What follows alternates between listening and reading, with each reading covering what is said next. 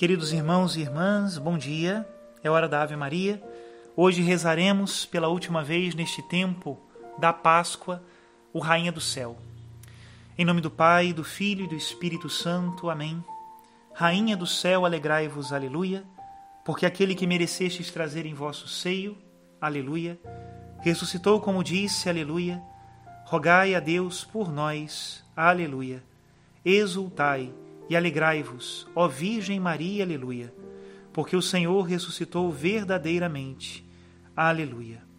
Oremos. Ó Deus, que vos dignastes alegrar o mundo com a ressurreição do vosso Filho, nosso Senhor Jesus Cristo, concedei-nos, vos suplicamos, a graça de alcançarmos, pela proteção da Virgem Maria, sua mãe, as alegrias da vida eterna. Pelo mesmo Cristo nosso Senhor. Amém. Glória ao Pai, e ao Filho, e ao Espírito Santo. Amém. Em nome do Pai, do Filho e do Espírito Santo. Amém. Quero compartilhar com vocês neste domingo de Pentecostes uma homilia do Papa Francisco desta mesma solenidade do ano passado. Escutemos. Virá o Paráclito que eu vos hei de enviar da parte do Pai. Com estas palavras, Jesus promete aos discípulos o Espírito Santo, o dom supremo, o dom dos dons e fala do Espírito usando uma palavra particular, misteriosa: Paráclito. Debrucemo-nos hoje sobre esta palavra, que não é fácil de traduzir, pois encerra vários significados. Substancialmente, Paráclito significa duas coisas: consolador e advogado. O Paráclito é o consolador. Todos nós, especialmente em momentos difíceis como este que estamos atravessando, por causa da pandemia, procuramos consolações. Muitas vezes, porém, recorremos só a consolações terrenas, que depressa se extinguem. São consolações momentâneas. Hoje, Jesus oferece-nos a consolação do céu, o Espírito, o Consolador perfeito. Qual é a diferença? As consolações do mundo são como os anestésicos, oferecem um alívio momentâneo mas não curam o mal profundo que temos dentro. Insensibilizam, distraem, mas não curam pela raiz. Agem à superfície, ao nível dos sentidos e dificilmente do coração. Com efeito, só dá paz ao coração quem nos faz sentir amados tal como somos. E o Espírito Santo, o amor de Deus, faz isso. Como o Espírito que é, age no nosso espírito desce ao mais íntimo de nós mesmos, visita ao mais íntimo do coração, pois é das almas hóspede amável. É a ternura de Deus em pessoa que não nos deixa sozinhos. E o fato de estar presente com aquele que vive sozinho já é consolar. Irmã, irmão, se sentes a escuridão da solidão, se trazes dentro um peso que sufoca a esperança, se tens no coração uma ferida que queima, se não encontras a via de saída, abre-te ao Espírito Santo. Como dizia São Boaventura, onde houver maior tribulação, ele leva maior consolação. Não faz como o mundo, que na prosperidade consola e adula, mas na adversidade troça e condena. Assim faz o mundo, assim faz, sobretudo, o espírito maligno, o diabo. Primeiro, lisonjeia-nos e faz-nos sentir invencíveis as lisonjas do diabo que fazem crescer a vaidade. Depois, atira-nos ao chão e faz-nos sentir errados. Brinca conosco. Faz todo o possível para nos derrubar, enquanto o Espírito do ressuscitado quer nos levantar.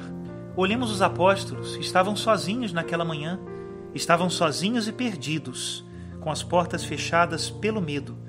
Viviam no temor, tendo diante dos olhos todas as suas fragilidades e fracassos. Os seus pecados haviam renegado Jesus. Os anos transcorridos com Jesus não conseguiram mudá-los, continuavam a ser os mesmos. Depois, recebem o Espírito e tudo muda.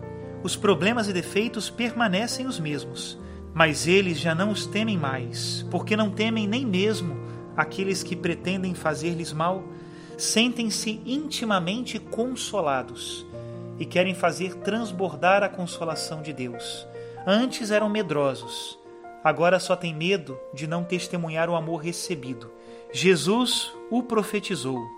O Espírito dará testemunho a meu favor, e vós também haveis de dar testemunho de mim. Demos mais um passo. Também nós somos chamados a dar testemunho no Espírito Santo e tornar-nos paráclitos, isto é, consoladores. Sim, o Espírito pede-nos para darmos corpo à sua consolação. E como podemos fazer isso? Não fazendo grandes discursos, mas aproximando-nos das pessoas, não com palavras empoladas, mas com a oração e a proximidade. Recordemos que a proximidade, a compaixão e a ternura são o estilo de Deus, sempre. O Paráclito diz à Igreja que hoje é tempo de consolação. É o tempo do anúncio feliz do Evangelho, mais do que do combate ao paganismo. É o tempo para levar a alegria do ressuscitado, não para nos lamentarmos do drama da secularização. É o tempo para derramar amor sobre o mundo, sem abraçar o mundanismo. É tempo para testemunhar a misericórdia, mais do que para inculcar regras e normas. É o tempo do Paráclito, é o tempo da liberdade do coração, no Paráclito. Depois, Paráclito também é advogado. O contexto histórico de Jesus, o advogado não exercia as suas funções como hoje, em vez de falar pelo acusado, costumava ficar junto dele, sugerindo-lhe ao ouvido os argumentos para se defender. Assim faz o Paráclito, o Espírito da Verdade, que não nos substitui, mas defende-nos das falsidades do mal, inspirando-nos pensamentos e sentimentos. Falo com delicadeza, sem nos forçar, propõe, não se impõe. O espírito da falsidade maligno faz o contrário. Procura constranger-nos, quer fazer-nos acreditar que somos sempre obrigados a ceder às más sugestões e aos impulsos dos vícios. Esforcemo-nos então por acolher três sugestões típicas do Paráclito, do nosso advogado. São três antídotos basilares contra três tentações atualmente tão difusas. O primeiro conselho do Espírito Santo é: vive o presente. No presente, não no passado nem no futuro. O Paráclito afirma o primado do hoje contra a tentação de fazer-se paralisar pelas amarguras e nostalgias do passado ou de focar-se nas incertezas do amanhã e deixar-se obcecar pelos temores do futuro. O Espírito nos lembra a graça do presente. Não há tempo melhor para nós. Agora e aqui, onde estamos, é o único e irrepetível momento para fazer o bem, fazer da vida uma dádiva. Vivamos o presente. Depois o Paráclito também nos aconselha: procura o conjunto. O conjunto, não a parte. O Espírito não molda indivíduos fechados, mas funde-nos como igreja na multiforme variedade dos carismas, numa unidade que nunca é uniforme. O Paráclito afirma o primado do conjunto é no conjunto, na comunidade, que o Espírito gosta de agir e inovar.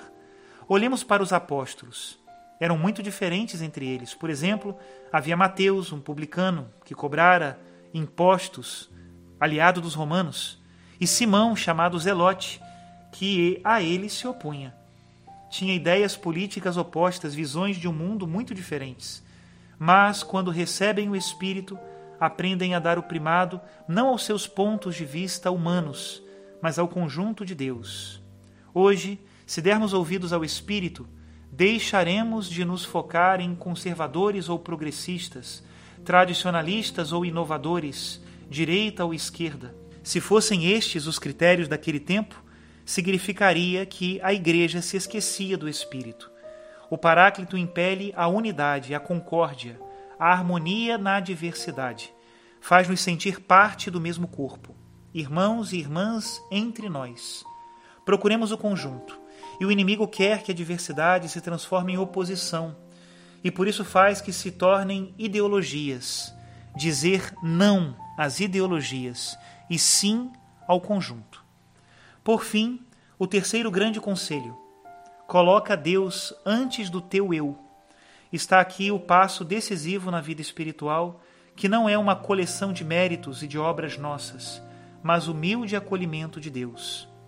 O Paráclito afirma o primado da graça. só deixaremos espaço ao Senhor se nos esvaziarmos de nós mesmos. Só nos encontramos a nós mesmos se nos entregamos a Ele.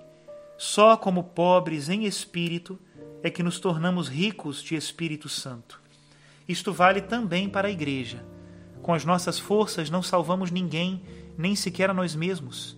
Se estiverem em primeiro lugar os nossos projetos, as nossas estruturas e os nossos planos de reforma, então decairemos no funcionalismo, no pragmatismo, no horizontalismo e não produziremos fruto. Os ismos são ideologias que dividem, que separam. A igreja não é uma organização humana. É humana, sim, mas não somente uma organização humana.